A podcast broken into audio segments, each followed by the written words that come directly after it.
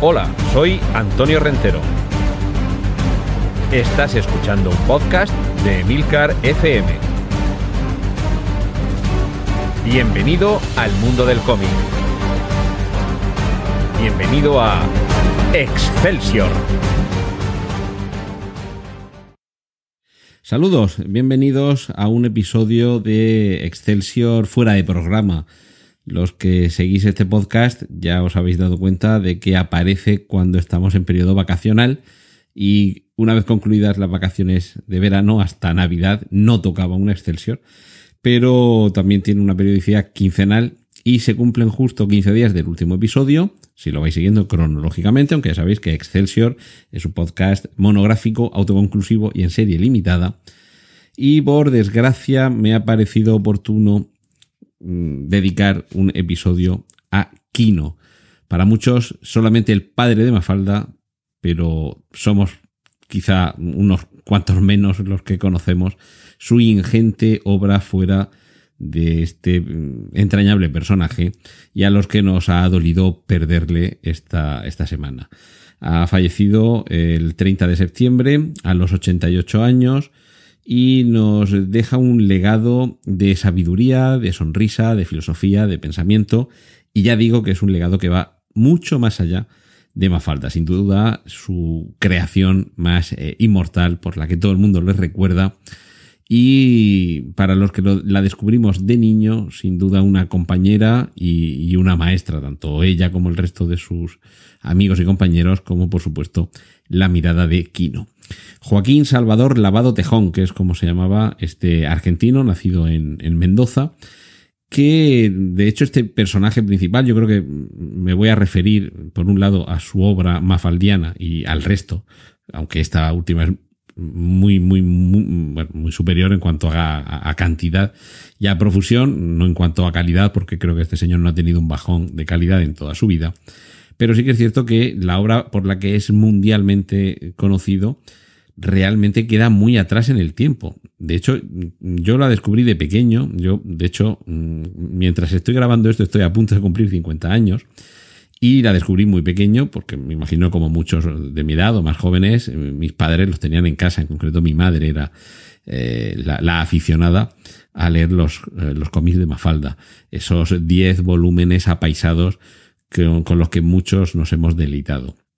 Pero es que descubriendo, descubriendo Mafalda descubrimos muchas cosas del mundo, distintas formas de ver la vida, gracias a sus distintos personajes, y también distintas formas de acercarnos a una realidad que entonces, en mi caso, ya estaba un poco pretérita, pero todavía estaba cercana. Y es que esa mezcla entre eh, ingenuidad, inocencia, crítica, filosofía, sabiduría, desde luego humor, sentido del humor eh, magnífico, con, con una ideología de fondo yo creo que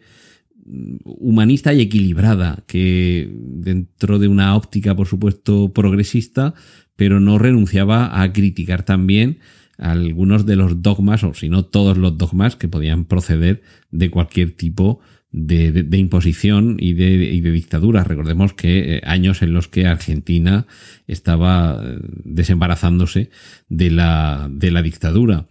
Y, ya digo que mm, los que la cogimos desde muy pequeñita a Mafalda, mm, la veíamos casi como contemporánea, pero ya había transcurrido el directo de su tiempo.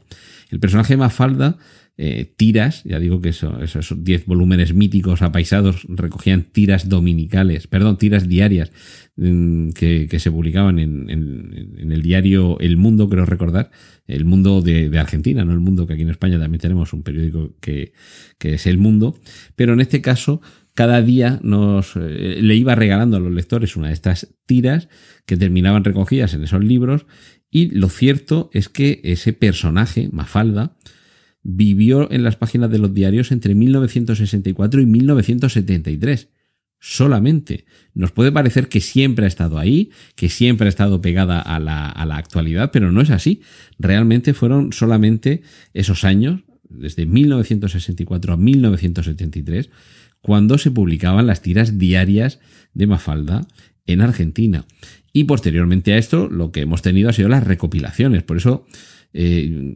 yo había algunas de las cosas que de, bien pequeño leía que más o menos me sonaban, porque hablaban de la ONU, por ejemplo, hablaban de, ajedrez, de las célebres eh, partidas con Sparsky y de Bobby Fischer, eh, podían hablar de los Beatles y todo eso, yo sabía que era un pasado muy reciente, los Beatles ya se habían disuelto, no mientras yo nací, pero vamos, cuando ya empecé a tener conciencia un poco de la vida, eh, los Beatles ya llevaban unos años disueltos. Y había cosas que más o menos me sonaban, pero esos lugares comunes, esos compañeros que tiene Mafalda, eh,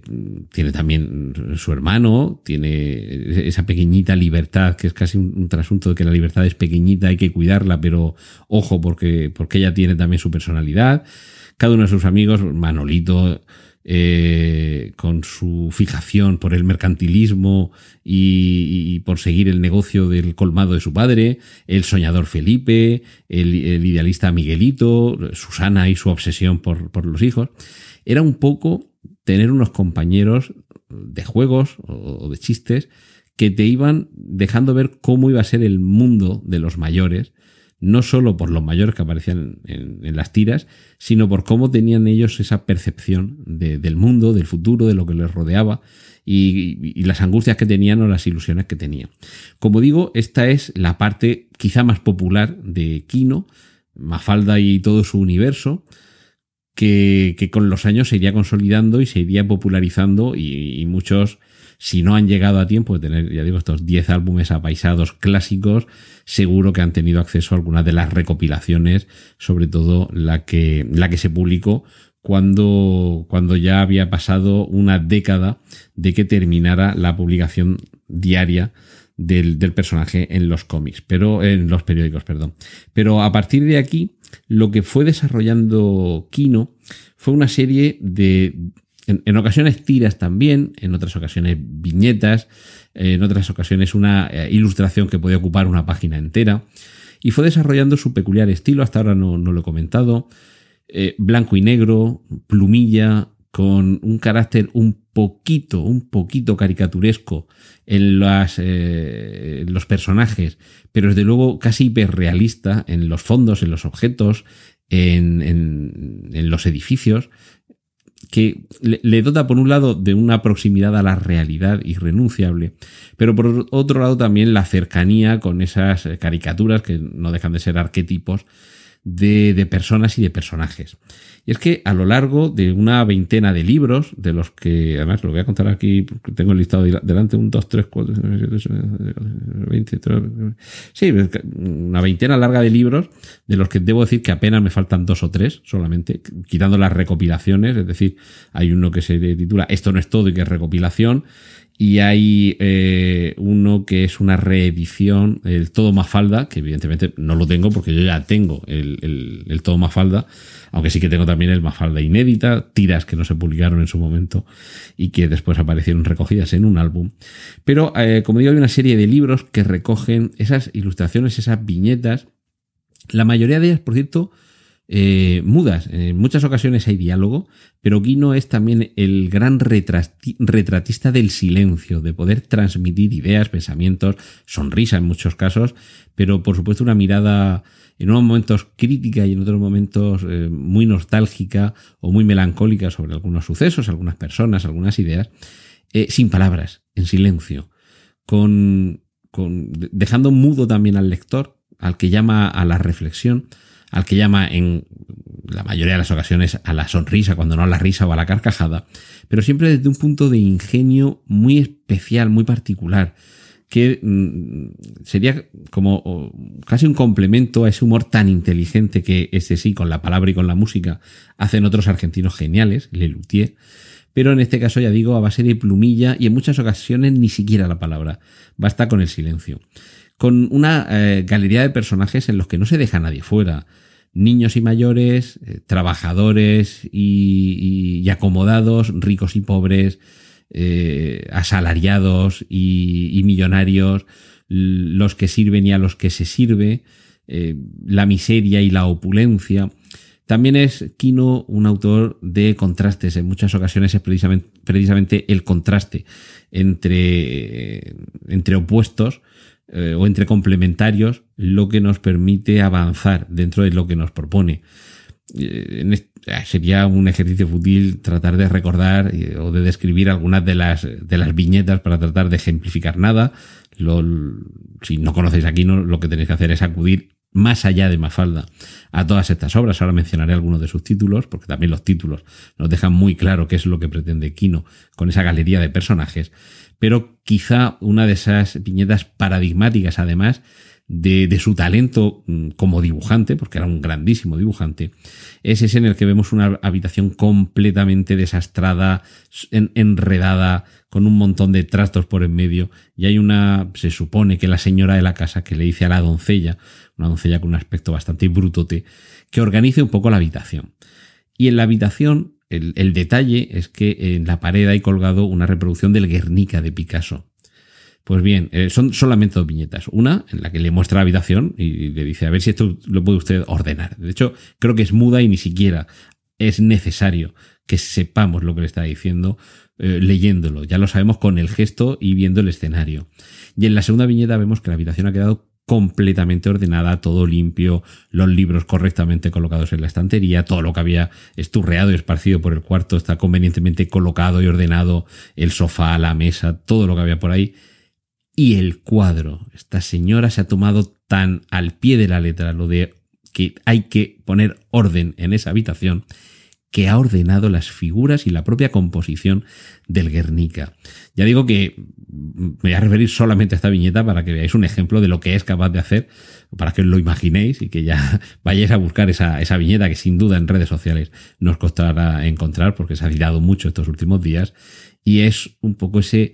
eh, ese ejemplo de la genialidad de Kino, alguien capaz de retratar dos personajes, dos conductas y además hacerlo con un toque incluso, evidentemente, de surrealismo, porque por mucho que quieras ordenar una habitación, las figuras de un cuadro no las puedes ordenar. En el mundo real, como no te pongas a pintar encima del cuadro, no vas a cambiar el orden de lo que hay ahí. Y creo que eso era un poco lo que Kino siempre pretendió, mostrarnos el lienzo que teníamos ante nosotros y descubrirnos que hay otra forma de colocar todo lo que está pintado en la vida, porque quizá Quino sea uno de esos grandes filósofos sobre la vida, que desde los más pequeños a los más ancianos, eh, desde los personajes más infantiles que aparecen en, Mafalda, que, de infantiles realmente no tienen nada más que la edad,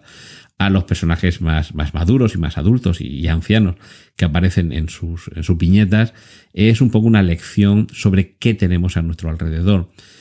ya digo, en, un blanco y negro en muchas ocasiones descarnado, pero en otras ocasiones muy necesario para no distraer del mensaje que subyace. Y desde luego con ese, con ese equilibrio magnífico, genial, entre la parte caricaturesca de la figura humana y la parte casi hiperrealista en algunos de los decorados de las estancias, las esculturas, por ejemplo. También Kino es un gran retratista de esculturas, de edificios y de muchedumbres, de políticos lanzando discursos y de cómo los toma el, pueblo que, que le rodea.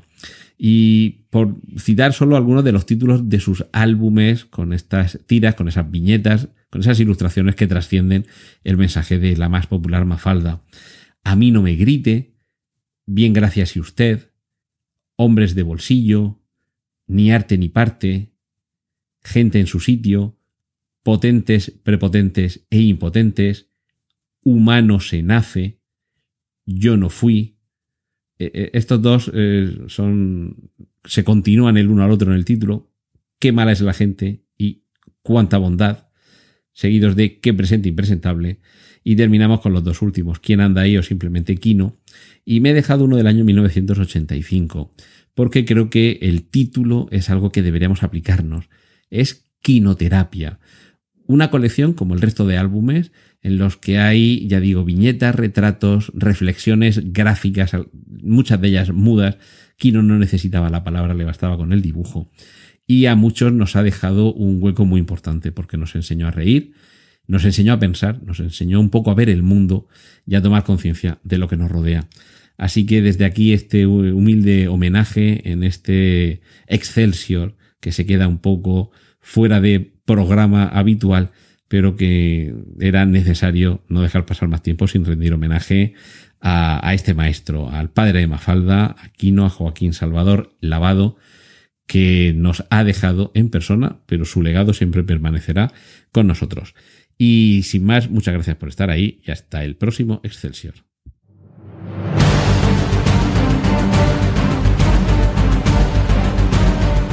Has escuchado Excelsior, un podcast de Antonio Rentero para Emilcar FM. Puedes escuchar más episodios y contactar con nosotros en emilcar.fm barra Excelsior.